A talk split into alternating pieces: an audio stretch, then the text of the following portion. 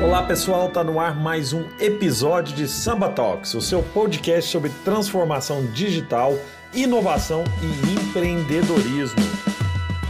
Fala pessoal, começando mais um Samba Talks, o podcast da Samba Tech da Samba Digital, que é a nossa nova empresa focada em transformação de negócios. Estamos já atuando com vários players no mercado, ajudando nessa que é uma demanda crescente de todas as indústrias, de todo mundo, né, tem buscado uma maneira de se reinventar, de reinventar o seu negócio e a Samba Digital está aí para isso, viu, gente? Quem precisar de ajuda, conte conosco e hoje temos um, uma grande inspiração aqui para todos nós da Samba Tech e vários né, que, que acompanham essa história muito bonita que ele teve de, de empreendedorismo, que ele tem né, de empreendedorismo, que é o meu querido amigo, sócio, investidor, José Augusto Skincariol, que foi um, do, um, dos caras que liderou a Skin né, num processo até quando não era, não, não se chamava Skin, né, era ainda a Skin Cariol, e depois fez a virada até ter a saída e hoje investe em vários negócios, tem atuação né, de indústria, indústrias completamente diferentes aí, mas tem trazido seu conhecimento para todo mundo né, que ele apoia.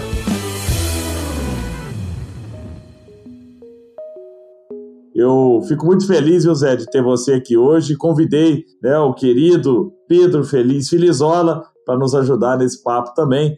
Zé, já dando as boas-vindas é, e, e, te agradecendo muito por disponibilizar esse tempo aí para bater um papo com a gente. Queria que você pudesse contar um pouquinho da sua história, Pô, de onde você vem, né? O que, que aconteceu na sua vida e o que, que você está fazendo hoje. Acho que vai ser muito legal para a gente esquentar esse papo aqui e para deixar a audiência ligada nesse, né, nessa história com tantos aprendizados que você tem.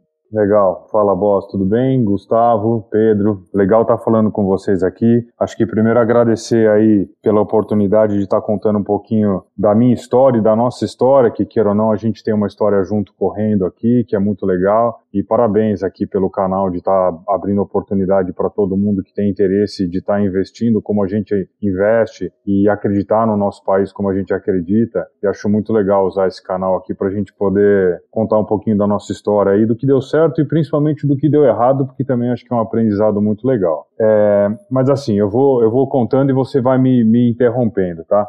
Uh, eu, eu gosto de contar para todo mundo que eu não sei te dizer se eu fiz ou se eu faço, mas eu acho que eu fiz, né? Parte da terceira geração da gestão da Primo Skin Cariol. É, a gente chamava de Primo Skin Cariol, indústria de cervejas e refrigerantes, que foi que é uma indústria de que começou lá atrás em 1939 com meu avô, Primo Skin Cariol. Ele produzia refrigerante e ele trabalhou durante muito tempo é, como revendedor de Brahma. É, a gente tem até guardado um negócio que é legal aqui como memória, é uma carteira de habilitação de carroceiro dele, quando ele fazia as entregas. É, muito bacana, assim. Então mostra que começou lá atrás, super simples, né, da família vindo da Itália e começaram aqui no interior fazendo o que ele fez depois em 1954, a famosa Itubaína, que é um refrigerante super conhecido no nosso interior aqui, e a gente como skin acabou conseguindo divulgar isso para todo o Brasil. E é um negócio que começou lá em 39 com ele, ele trabalhou bastante fazendo a distribuição das bebidas, como eu te contei, e a gente teve uma parte muito importante. Eu era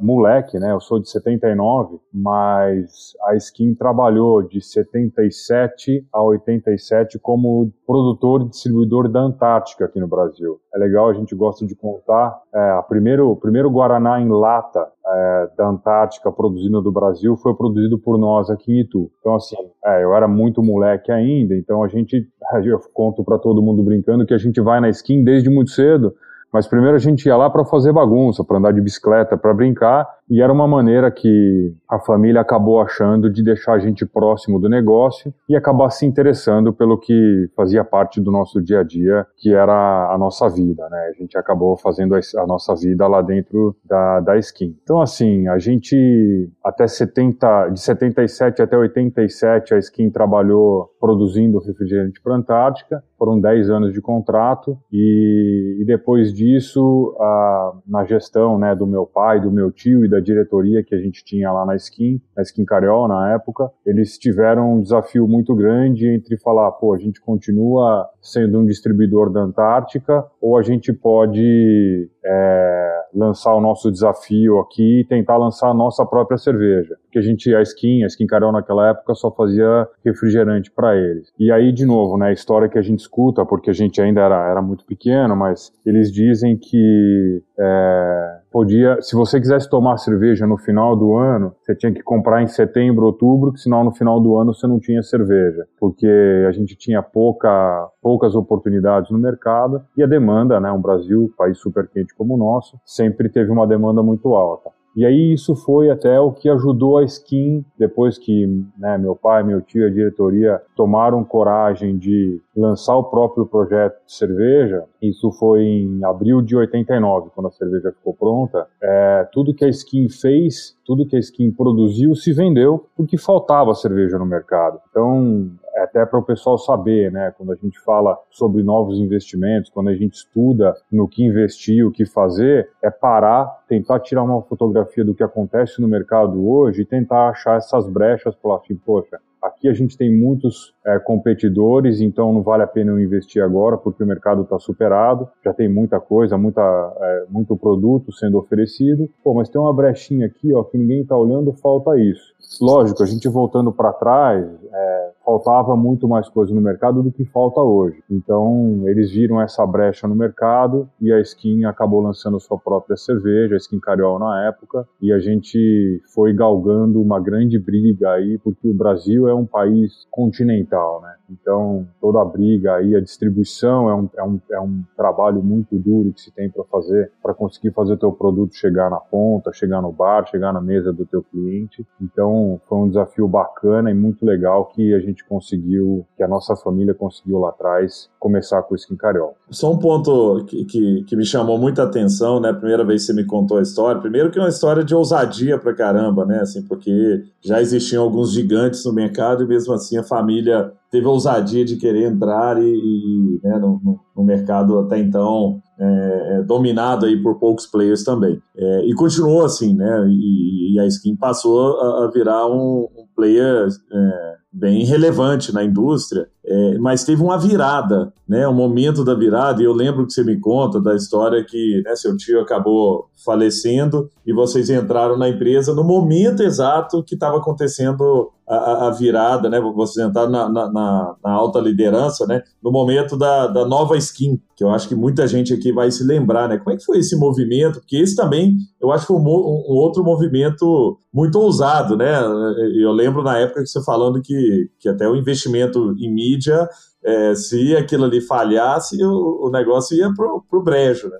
É, eu vou, vou, contar um pedaço, até um passo antes, né, para falar para você. A gente, eu, a, a Skin acabou, era, era liderada por, por duas famílias, vamos dizer. A família do meu pai, onde eu sou o mais velho, eu tenho uma irmã no meio e um irmão mais novo, e o meu tio, é, que tem outros dois primos que são é, mais velhos que, que, que nós. É, a gente sempre teve no negócio desde o início. De novo, como eu te falei, ou a gente estava lá brincando e isso daí acabou estimulando a gente a ter interesse por que acontecia lá. Então, é, 10, 12 anos de idade a gente estava lá na brincadeira, depois dos 14, 15 a gente estava saindo da escola, é, ia andar de bicicleta, ia fazer as coisas, a gente fazia todas as nossas atividades dentro da, da fábrica. E aí tudo que era relacionado aos estudos, que também precisava de algum tipo de trabalho, alguma coisa diferente, a gente sempre teve a fábrica do nosso lado, então a gente podia utilizar é, toda a base que a gente tinha lá na fábrica para os nossos estudos e ajudava bastante a gente e gerava curiosidade, seja para a escola, para os nossos amigos. Então, a gente sempre teve envolvido, a família sempre quis deixar a gente é, dentro do negócio o, o mais breve possível para a gente poder se interessar e despertar um interesse natural de,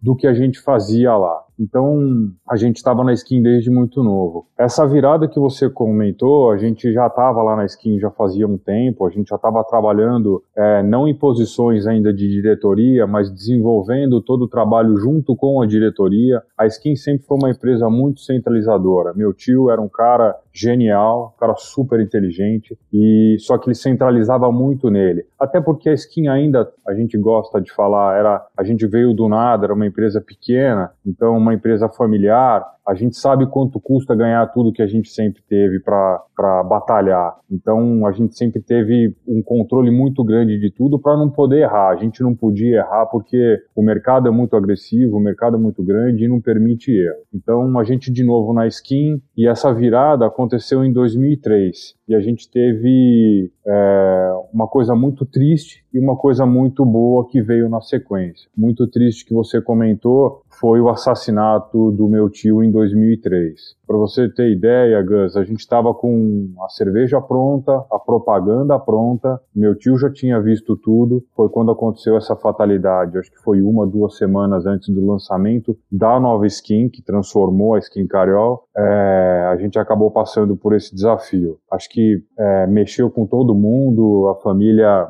a gente ficou uns dois, três dias todo mundo travado, sem saber o que fazer, mas a gente voltou para a fábrica, a gente sentou na nossa sala de reunião, na nossa reunião de diretoria, e a gente sempre teve uma diretoria muito forte, muito próxima da família, que ajudou a gente desde o início, e a gente falou: poxa, é, se tivesse acontecido com qualquer um de nós, se o seu Nelson tivesse sentado aí na ponta e tivesse acontecido com a gente, ele falaria: ó, vamos rezar bastante, que Deus possa iluminar essa pessoa que se foi e a gente que fica aqui, mas cara, o barco não pode parar, estamos aí, tá tudo pronto, vamos manter ele no nosso coração e, e bola para frente. E foi um pouco do que a gente fez. A gente se uniu mais, a gente dividiu o trabalho entre todos nós e a gente lançou o Nova Skin naquela, naquela campanha do Experimenta, que foi um negócio que revolucionou também o mercado de propaganda de cerveja, principalmente aqui no Brasil. E assim, Gus, a gente mudou totalmente de patamar. A gente, em três meses, dobrou o tamanho da companhia. A gente não conseguiu crescer mais porque faltou mão,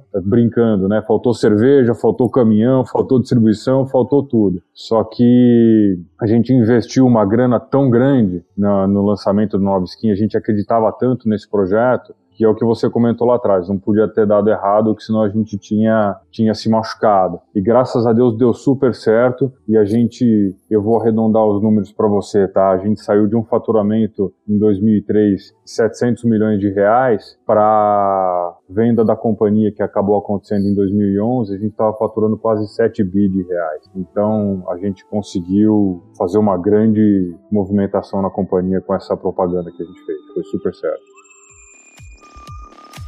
Não, muito, muito legal, Zé, incrível. Né? Eu reforço o coro do Gustavo aqui, eu não canso de ouvir essa história, porque é o empreendedorismo raiz, né? de muita coragem, resiliência, o primeiro da família, né? depois você que desbravou o mercado aí com facão e bússola. Essa história da virada simplesmente incrível, né? Fez a Skin Cariol ser conhecida por ter lançado uma das campanhas de marketing mais impactantes e bem-sucedidas quando a gente fala de novos entrantes no mercado. Mas, ô, ô Zé, uma das curiosidades que eu acho que as pessoas têm, né, como que funciona a cabeça dos empreendedores e grandes líderes de sucesso. Como é que eles se organizam, gerem seus negócios e ainda tem tempo aí para família, lazer, estudos. O Elon Musk, né, que é um dos mais brilhantes empreendedores da nossa geração, por exemplo, tem uma estratégia de focar cada dia da semana em uma empresa, uma área específica. Né? Mas e você, Zé? Como é que você que investe e senta no board de diversas empresas em diversos segmentos diferentes, como é que você se organiza, né? E, e, ainda aproveitando? Você acha que existe uma divisão entre vida pessoal e trabalho ou acaba sendo uma coisa só com momentos separados? Pô, super legal a tua pergunta, Pedro. Eu acho que assim, é, eu, eu, me considero novo, tenho 40 anos e eu aprendi bastante, continuo aprendendo depois que eu saí da skin, tá? Até porque são momentos bem diferentes, assim, o que eu vou te explicar agora. Quando a gente estava na skin, que eu te contei que era uma empresa super pequena e, e o nosso ganha-pão estava ali, a gente não tinha outra coisa, a gente não sabia fazer outra coisa, e eu até achei que eu nunca fosse, fosse sair do mundo da cerveja, a gente era dedicado 100% àquilo. Quando meu, quando meu tio ainda era vivo, a gente até gosta de brincar, né? Ele ele tinha um controlezinho dele que o guarda lá da portaria passava para ele todo dia. Então ele sabia a hora que a gente chegava, a hora que a gente saía, e ele tinha um controle e falou assim, viu, por que, que você chegou tarde? Por que, que você foi embora mais cedo? Então assim, a gente se dedicava 100%, sete dias por semana, 24 horas por dia para a companhia. De novo, levando em consideração que era uma empresa pequena quando a gente começou, em super crescimento na fase que a gente estava até a nossa saída. Então assim, isso demanda muito da tua atenção. A gente, depois que, que, o, que o meu tio tio faleceu, a gente lançou nova skin, a gente transformou a companhia no que a gente transformou. Depois da explosão que aconteceu, a gente voltou para dentro de casa, a gente falou, gente, legal, a gente conseguiu lançar tudo, estamos rodando, estamos funcionando. Só que e agora? O que a gente faz? O que, que a gente tem que fazer? Para que lado que a gente tem que ir? Como é que a gente não vai cometer nenhum erro? E aí a gente sentou de novo entre nós, entre meus irmãos e os meus primos, e a gente falou o seguinte: vamos tentar pegar o exemplo das grandes empresas, no nosso caso, né, familiares, para ver o que, que eles fizeram quando eles tiveram, se alguém teve uma situação igual a nossa, de perder o líder, ou se não, quando eles conseguiram virar e explodir, crescer do jeito que a gente explodiu, como é que esses caras se prepararam? E aí a gente saiu e né, a gente começou a procurar grandes empresas familiares que tinham feito o que a gente fez. E aí eu até comentei com, com o Gustavo, eu gosto de, de citar um cara que eu admiro bastante, que é o Abílio Diniz. A gente conversou com as grandes empresas brasileiras familiares mas o Abílio foi um cara que recebeu, até eu e meu primo, que a gente teve lá na época conversando com ele, recebeu a gente super bem, a gente foi super bem tratado com ele, e a gente contou um pouco da nossa história de vida, ele contou da dele, e aí eu, eu uso ele bastante como exemplo hoje para mim. Ele dedica um tempo a ele, que eu acho que é super importante, né? A brincadeira até e o comentário que ele usa. O corpo que a gente vive é, é a máquina que a gente vive dentro. Então, hoje eu tenho tentado dedicar um tempo para mim, para eu conseguir estar tá bem para mim, para eu poder devolver isso para minha família e para o business depois, para os negócios que eu faço parte. Então eu tento dividir um pouquinho a vida com a minha família, eu quero estar disponível em casa para minhas filhas. Então assim, sou eu que hoje acordo 6 horas da manhã, faço café da manhã para poder tomar, tomar café com minhas duas filhas e com a minha esposa. Se não sou eu, é ela que depois leva ela para escola, as crianças. Eu tento fazer um pouco de exercício e depois eu venho para cá e dedico o dia todo aos negócios. E tento estar em casa no final do dia de novo antes de botá-las na cama. A gente tenta jantar junto, a gente reza e coloca elas na cama junto, que eu acho que é importante para o nosso dia a dia. É, eu tento dividir dessa forma, eu tento separar uma parte importante do dia para mim e para minha família, e lógico, a grande parte no fim acaba sendo para o business, para os negócios que eu participo hoje, principalmente depois que eu saí da skin e tive a oportunidade de abrir um leque para poder escolher os lugares e os investimentos que eu participo hoje. Zé, muito legal essa história, isso é inspirador também, cara. E você sempre, né, desde o primeiro momento que eu tive com você, você sempre foi um cara muito família, né, muito preocupado também com, né, com estar próximo da família, com a criação das suas, das suas filhas, e muito inspirador aí, porque às vezes a gente vê, né, as pessoas de muito sucesso e acha que, pô, esse cara só trabalha o dia inteiro e não se preocupa mais com nada, né, e, e, e na verdade, né, é uma corrida é uma maratona, né? Não é um sprint. Então você tem que, tem que cuidar disso também, né? Mas, ô, Zé, eu queria, se você pudesse contar um pouquinho também para nossa audiência aqui sobre os seus investimentos, né? né? Que empresas que você né, depois que você saiu da skin, até então você não tinha nada, né? Você estava 100% focado ali na skin e de repente você sai e vai para o mercado. E aí, o que que, que que te chamou a atenção? Que tipo de oportunidade que você começou a, a buscar? Você tinha algum setor específico, alguma coisa específica ou não? Você sempre teve um, um olhar mais aberto assim? Quais os negócios que você tem é, participação hoje? Então, Gustavo, a gente acabou saindo da skin no final de 2011 e é até engraçado de falar que a gente passou a ter um problema que a gente nunca teve. É, a gente tinha muito dinheiro para administrar. Uh, todo o dinheiro que a gente sempre teve foi 100% reinvestido na Skin Carioca. Todos nós sempre tivemos uma vida legal. A casa que eu moro hoje é a mesma casa que eu construí quando eu trabalhava na Skin. É, todo mundo sempre teve uma vida boa mas ninguém nunca, ninguém teve muito dinheiro na tua conta pessoal. A gente era assalariado, todo mundo tinha, a gente fazia pouca distribuição de lucro, porque de novo era tudo reinvestido na companhia. E quando a gente saiu, eu voltei para casa com os meus irmãos, a gente se olhou e falou: "Poxa, e agora? A gente tem essa quantidade de grana para administrar, a gente não sabe como é que faz isso. Como é que o que que a gente faz agora?" E aí a gente se juntou, eu, meu irmão e minha irmã, e a gente acabou montando um family office para a gente, para poder administrar as propriedades que a gente tinha e o dinheiro que a gente acabou recebendo na saída da skin. É, foi bem legal porque a partir desse momento é, a, o, mundo se abre para você, todas as portas se abrem para você, sabe? Você tem a oportunidade de conhecer tudo que acontece. A gente estava fechado dentro de uma caixinha de skin, a gente que era perfeita para nós, que a gente cresceu focado naquilo ali. Mas depois que aquilo deixa de existir, você olha para o restante e fala: poxa, tem um mundo aqui fora que eu posso de repente buscar. E agora eu tenho a oportunidade, a gente com dinheiro no bolso, você pode, você tem a chance de escolher e acabar investindo no que você gosta. E aí eu vou, vou acabar contando de dois ou três investimentos que eu tenho. Um deles é com a própria Sambatec, eu sempre gostei, sempre fui um cara de tecnologia, sempre gostei de computador, não tenho o domínio total, mas é um negócio que sempre me despertou curiosidade. Então eu comecei a procurar o mundo digital e um outro mundo que é um desafio que a gente tem aqui no Brasil, é, que é o mundo de armas. Hoje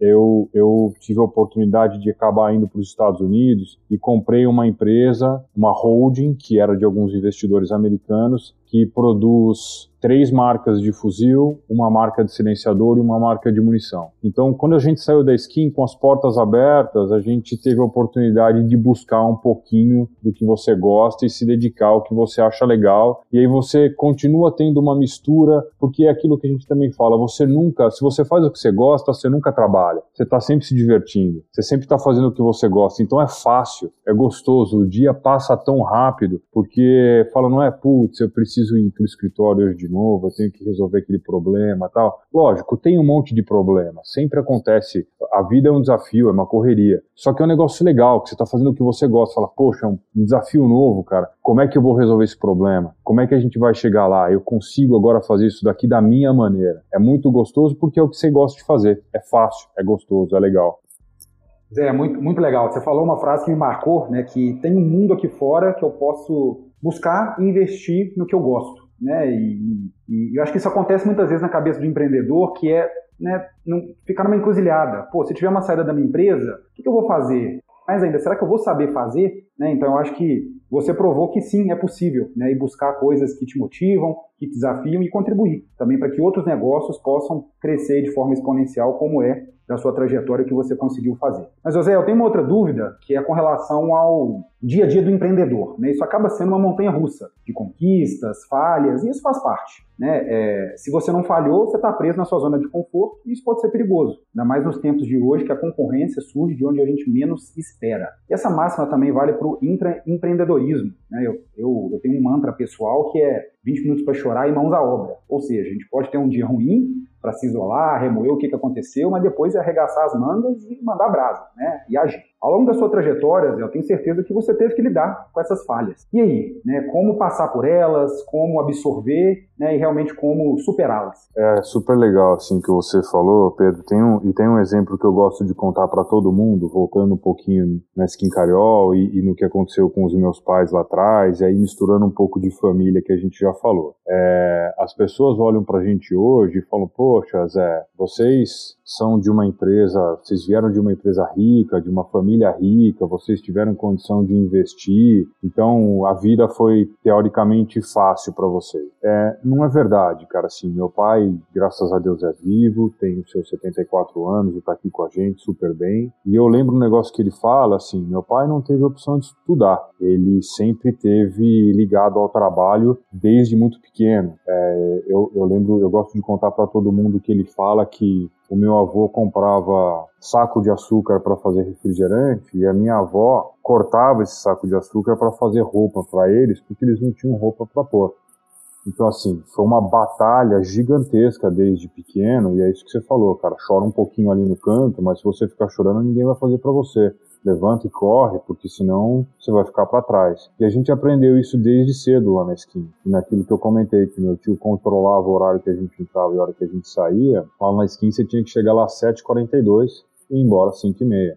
Assim, a gente tinha que estar lá antes das 7h42 e a gente sempre ia embora depois das 5 porque também a gente era o modelo, a gente era o exemplo para os funcionários que a gente tinha lá. Então a gente aprendeu isso super bem quando a gente estava lá na esquina. E depois isso me, me ensinou para os desafios que eu acabei encarando quando eu saí da skin, seja aqui no Brasil, com os investimentos que eu tenho e apanhei bastante, Pedro, para te falar a verdade, lá fora. Eu tenho dois grandes investimentos nos Estados Unidos, que é esse de armas e munição que eu te contei. Eu tenho mais um de casas que casas de férias perto da Disney. É um mundo completamente diferente do nosso. Os Estados Unidos é um país super agressivo e você precisa dar a cara para bater. O brasileiro é muito respeitado em todos os lugares porque a gente tem essa gana de trabalhar. Os caras sabem que a gente vai chegar, vai arregaçar a manga e vai com tudo, sabe? É, eles sabem do, do, do, sofrido que é o, nosso país aqui, o que o brasileiro acorda cedo e rala pra caramba o dia inteiro para conseguir ter os teus objetivos, colocar o arroz e feijão em cima da mesa para a família. Então, são nesses riscos, sabe, Pedro? Tem que, tem que arriscar de verdade. Eu não posso ficar parado esperando. Principalmente se você teve a chance de escolher um negócio, lógico, falar, ah, eu vou investir no mercado de casas nos Estados Unidos a gente tem condição de parar, é aquilo que eu comentei lá atrás, tira uma foto, olha, fala, poxa, ó, tem uma brecha aqui, eu consigo melhorar lá, eu consigo fazer diferente aqui. Voltando porque o Abílio comentou, o Abílio Diniz comentou com a gente quando a gente estava comentando sobre o sucesso da empresa, o que fazer, o que acertou e o que errou, acho super legal o negócio que ele contou pra gente. Ele falou assim, ó, Zé, a gente não tinha vergonha não. Ele falou, eu ia pro, pro supermercado nos Estados Unidos, eu ia pro supermercado na Europa, vinha o que ele tinha de melhor lá e, e, e, copiava aqui, só que assim, com a seguinte obrigação, eu preciso fazer isso melhor. Se eles fazem assim, eu posso copiar, copiar e ter isso como exemplo, né? Não tentar reinventar a roda. Vai lá e faz aquilo que o cara faz, só que é tua obrigação, cara, fazer aquilo melhor. Você precisa se dedicar, você quer se destacar, tem um amigo que diz, o Vicente fala o seguinte, você quer fazer o que um grande homem faz, você quer se destacar perto dele, você tem que fazer o dobro do que ele faz. Então assim, vai lá, cara, faz direito e faz da tua, do teu jeito, da tua forma, se dedica àquilo, aprende como aquilo funciona, você consegue fazer aquilo melhor. É muito legal. Brilhante, cara, brilhante, muito legal. Zé, conta pra gente aqui sobre, né, é, assim, o que foram os grandes aprendizados que você teve na sua vida até hoje, né, com os acertos e com as falhas, e que você falaria para você mais novo, né, imaginando que você pudesse voltar no tempo, 10 anos atrás, encontrasse lá o Zé Augusto lá no, no, né, no, no, no batente, o que, que você falaria para você na, naquele momento ali? Que, que conselho que você traria para você mais jovem? Nossa, que pergunta difícil, cara. Eu acho que assim, a gente, a gente acertou bastante em tudo que a gente fez, sabe? Mas eu acho que uh, o que talvez eu mudaria é eu talvez dedicasse um pouquinho mais de tempo e atenção para mim, é, para a família, que é um pouquinho do que eu contei com vocês, que meu pai não teve opção de fazer lá atrás e eu estou tentando fazer agora. É, eu teria sido um pouquinho mais agressivo, eu teria tido um pouquinho menos de medo, porque, de novo, a gente sempre teve a estrutura, a skin, quando a gente começou a trabalhar, sempre foi uma estrutura grande. É, a gente chegou a ter só aqui em Itu mais de 2 mil funcionários quando eu comecei a trabalhar lá. Então, a estrutura da skin já pré-existia, eu era mais uma figura lá dentro. E, e a gente era protegido por essa, por essa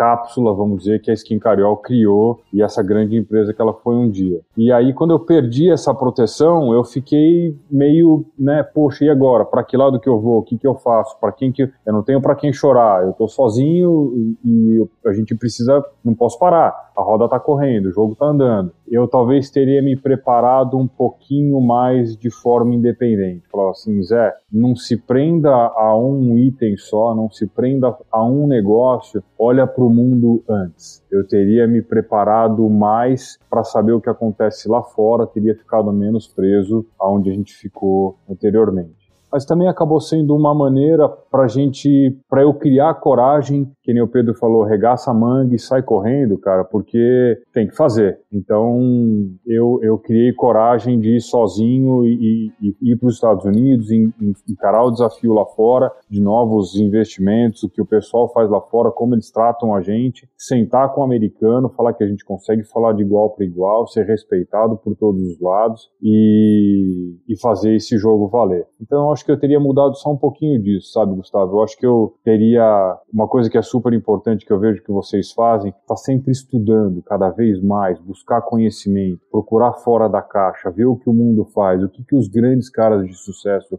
fazem, o que, que as grandes empresas de sucesso, sejam elas familiares, sejam elas do teu setor, fora do teu setor, o que, que os grandes caras estão reinventando, como é que o cara sai de um negócio pequeno, próprio, a própria é, próprios carros elétricos que você estava citando agora. Pô, como é que o cara, da onde ele tirou essa ideia? Ele teve que olhar fora da caixa, criar um baita desafio e falar: Meu, você tá louco? Vamos continuar fazendo carro a gasolina. Não, carro elétrico é um cara diferente, é um carro diferente que eu quero fazer. E deu super certo, uma das empresas mais valiosas do mundo. Então, olha para fora, toma como base o que esses caras fazem de melhor, só que, como o Abílio me contou, se obriga a superar aquilo, sabe? Faça melhor, busca, e você consegue, senta, busca dentro de você, buscar um resultado melhor e conseguir desenvolver aquilo lá. José, é muito legal. Acho que você falou aí de três pilares né, que eu pude perceber aqui, que é preparação, equilíbrio e coragem. Né? Eu não poderia concordar mais com você. Preparação, eu super concordo mesmo. Até escrevi um artigo no meu, no meu blog pessoal sobre isso, né, que é você se antecipar, ensaiar, tentar mitigar os riscos. Equilíbrio, eu acho que é o secret sauce, né, o molho secreto do sucesso para tudo que você tem na vida. E coragem é o combustível para você sair da zona de conforto. Conseguir sempre melhorar, né,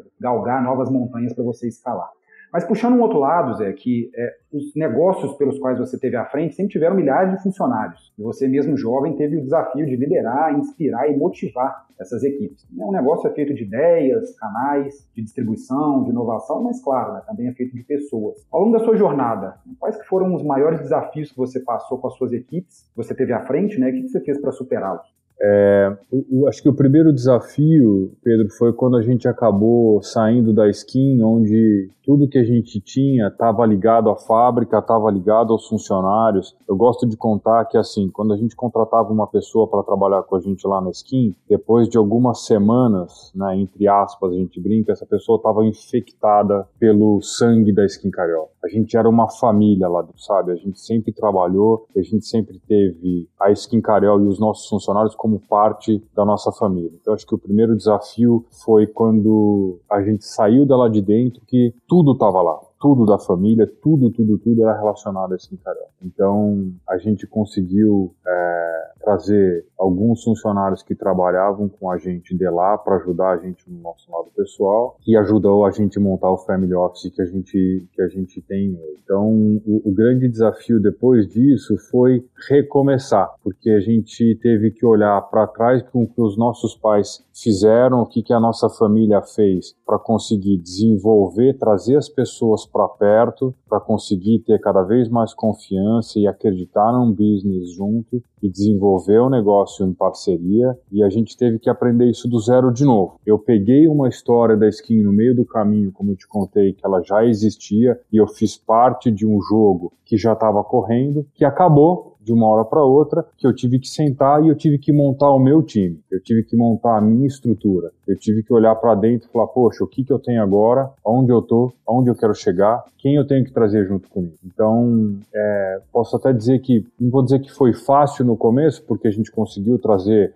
o pessoal que trabalhava com a gente na skin, que já tinha a nossa metodologia, já tinha a nossa cabeça, já sabia como que a gente pensava, só que eu estava com um mundo super aberto, tudo novo, tudo para acontecer, e a gente precisou trazer gente de fora para a gente aprender. A gente aprendeu, eu aprendi demais com, com, com o mundo que a gente não conhecia e consegui passar um pouquinho do que eu acreditava, do que tinha dado certo com a gente lá na Skin e que eu acredito que eu acho que os nossos valores, os nossos princípios a gente nunca muda. A gente consegue expandir, lógico, a, a as nossas ideias e, e, as nossas crenças, mas tem alguns princípios, alguns valores que estão com a gente desde que a gente é muito pequeno e acho que vai com a gente até o final. Então é muito legal a gente tentar passar por todas as experiências que a gente teve, falar o que a gente acertou e o que a gente errou e trazer as pessoas que trabalham com a gente no nosso time e acreditarem do jeito que a gente acredita, do jeito que você tem certeza que aquilo que você está fazendo lá, eu não estou fazendo para o Zé, eu não estou fazendo para mim. Eu gosto de usar bastante nós. Eu estou fazendo para a gente. A gente consegue chegar juntos lá. É o nosso estrutura, é o nosso negócio, é a nossa família. Que trazendo de novo para a Skin, na nossa época a gente teve 10 mil funcionários na Skin Carol direto. Quando você pensa em 10 mil funcionários, pensa aí que cada um tem 3, 4 pessoas na tua família em casa. A gente teve 250 centros de distribuição que não eram diretos nossos. Então, assim, você imagina a quantidade de pessoas que depende de você, e a gente, de novo, né, depende de como você dormiu ontem e acordou hoje. O arroz feijão que vai para o prato deles está na decisão que você toma no dia a dia, está na preparação que você tem, está em como você consegue deixar os teus funcionários engajados e acreditarem no business que você tem, que aquilo vai dar certo, que aquilo é bom para todo mundo, que aquilo ali vai dar certo para todo mundo. Então é super importante você conseguir mostrar e tra traduzir os teus valores, os teus princípios para os teus funcionários, para você ter todo mundo sempre sempre na mesma página que você e vocês conseguirem jogar um jogo. Uma das coisas que me deixa impressionado na sua história, viu, Zé, já encerrando aqui esse papo super legal que a gente teve, é essa capacidade de recomeçar, né, que você trouxe, eu acho que desde lá atrás, né, de refazer, de, de reconstruir as coisas, de reinventar o negócio e para você mesmo. Porque o que acontece muito, as pessoas imaginam assim, pô, eu quero um dia ganhar dinheiro para poder parar, né, para não fazer nada. E, e você, quando tem a saída da, da skin, o que muita gente faria é, não, agora eu vou deixar esse dinheiro no banco e pronto, não preciso trabalhar. Mas e você não? Né? Da, naquele momento ali você já se abriu de novo para o mundo, falou, agora vou me reinventar de novo, vou buscar coisas novas, vou aprender né, coisas que ainda não sei e volta de novo para o trabalho, né? Eu vejo seu Instagram ali direto, todo dia você, você tem coisa nova, atividade para caramba, então acho que isso é uma das coisas que, que me impressiona e me inspira muito, né? A sua capacidade de buscar buscar trabalho, né? É, e, e, não, não só né, o dinheiro, como muita gente acha que o dinheiro é o, é, é, o, é o fim, né? O dinheiro não pode ser o fim de nada. O dinheiro tem que estar, tá, né, fazer parte aí da, da, da é lógico que, que, é, que é importante, mas não é, né, o, o né, assim, ah, dia que eu puser dinheiro, eu vou botar um dinheiro no bolso e isso vai resolver minha vida, acho que não, né, o dinheiro por si só não resolve, né, se você não tiver é, essa capacidade de correr atrás e essa abertura, né, para coisas novas, você acaba que, né, fica com dinheiro, mas fica pobre de espírito, é. né, Zé? O, o, dinheiro, Gustavo, que eu falo para todo mundo que eu converso, assim, o, o, dinheiro é consequência de um trabalho bem feito, sabe? O dinheiro, assim, meu tio falava do nada, nada vem. Então, assim, se você ficar sentado esperando, você não vai conseguir nada. E a vida é tão justa com a gente, cara. Eu gosto de conversar assim. Você não pode plantar banana e querer colher maçã. É super justo. Então, assim, você vai ter de retorno o que você fizer. Então, assim, eu saí da skin, eu tinha 33 anos. Cara, não tinha feito nada ainda. Eu ainda acho que eu não fiz nada. Tem muita coisa, tenho muito gás para fazer. O, de novo, o, o, dinheiro, o dinheiro, lógico, quando você tem o dinheiro, te ajuda, te encurta alguns caminhos e você consegue fazer as coisas com mais facilidade. Mas quando você tem vontade, cara, vontade ninguém pode te dar, a vontade é só sua, a crença é sua. Você tem que acreditar que você consegue fazer e você tem que ir atrás disso daí. É, é super gostoso você poder investir no teu sonho e, e você consegue chegar lá, cara. É isso aí. Não, e, e, o dinheiro te dá, né? Eu acho que é, o, o, maior benefício é, é, é, você ter opção de escolha, né, Zé? O que você trouxe agora. Tipo assim, agora você está no momento em que você fala, cara, não preciso fazer isso só pelo dinheiro. Eu posso fazer isso agora porque eu gosto, né? É que é algo que, que, você é apaixonado, né? É, você tem até uma palavra mais, mais, mais agressiva, mas assim, cara, você tem que ter tesão por aquilo que você faz, sabe, cara? Por que, que eu vou dormir hoje cansado, pilhado, e amanhã eu vou acordar com tudo para continuar o que eu faço? Puta, porque eu gosto daquilo, cara. Aquilo é muito legal, aquilo tá no meu coração, aquilo faz parte de mim, aquilo é super gostoso. Tem até um negócio que eu acho legal de contar que eu, eu aprendi, na verdade, né? Quando você está entrevistando alguém, é, eu escutei um amigo meu que me contou, e ele faz isso quando ele faz as entrevistas de trabalho para ele. Ele fala assim, viu, deixa eu te contar, é, vou te dar um exemplo qualquer aqui. Eu estou te, te, contratando para você ser meu, é, para trabalhar na área financeira comigo. Legal. Se você tivesse muito dinheiro, se você ganhasse uma grana, muito dinheiro, o que, você faria? Aí você pega a resposta do cara e fala, putz, eu não ia fazer mais nada, eu ia para casa, eu ia para praia, eu ia para assim, cara, então você não está focado no que você gosta, você não está fazendo o que você gosta. Lógico, ganhar dinheiro é super importante, vai te dar um conforto, vai, vai te dar uma estabilidade, vai. Só que, cara, por que, que você vai parar de trabalhar? Continua fazendo o que você gosta. Então, assim, eu escutei isso de uma pessoa. E a, e a Genial. Pessoa, ele, ela falou justamente nessa área que eu estava contratando a pessoa. Falou assim, Zé, é, talvez eu pedisse para você uns dias para eu viajar com a minha família, para eu me estruturar e fazer um pouquinho, é, curtir um pouquinho, me preparar. Só que eu ia voltar para você e falar assim, Zé, posso continuar trabalhando? Porque eu adoro o que eu faço, eu gosto do que eu faço. O, o dinheiro tá lá, uma segurança para mim, uma segurança para minha família, é o que a gente chama, né, de pé de meia. Tá lá guardadinho. Se, se Deus ou livre acontecer alguma coisa, se eu precisar, a minha a minha segurança tá ali só que eu gosto do que eu faço, então eu vou continuar trabalhando porque eu vou continuar agregando valor para mim, não é valor só para o meu bolso. Vai continuar, eu vou continuar sendo um exemplo para os meus filhos, um exemplo para a comunidade, para o mundo como um todo, porque assim ninguém melhor do que os nossos pais, os exemplos que a gente teve lá atrás, para mostrar que foi onde a gente chegou hoje. Genial, genial. Isso é uma das coisas também, muita admiração, viu, por você, porque você se preocupa muito com a imagem que você quer passar para seus filhos, com o exemplo que você quer passar para suas filhas, né? Porque isso, isso tem a ver com os princípios e valores que você falou.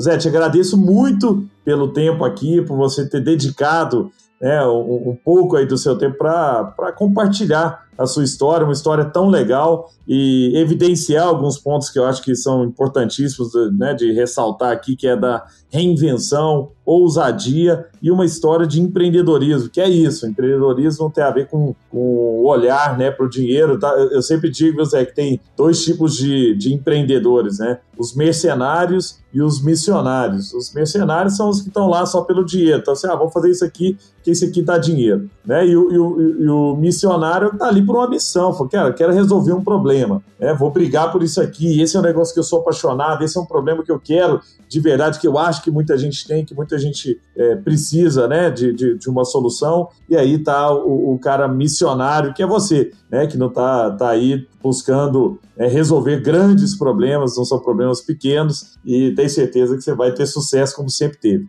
Obrigado, Zé? Foi um prazer estar com você aqui, cara. Eu que agradeço. Gustavo, Pedro, obrigado pela chance de contar um pouquinho da nossa história e vamos em frente. A gente tem que pegar cada vez mais gente que tem essa cabeça boa que a gente tem, temos que acreditar. O Brasil é o maior, melhor país do mundo, cara. A gente tem tudo para fazer aqui e continuar crescendo. Vamos com tudo. Vamos para cima. Obrigado, Feliz, também por enriquecer nosso papo aqui mais uma vez. Valeu, gente. Valeu, um abraço. Abração.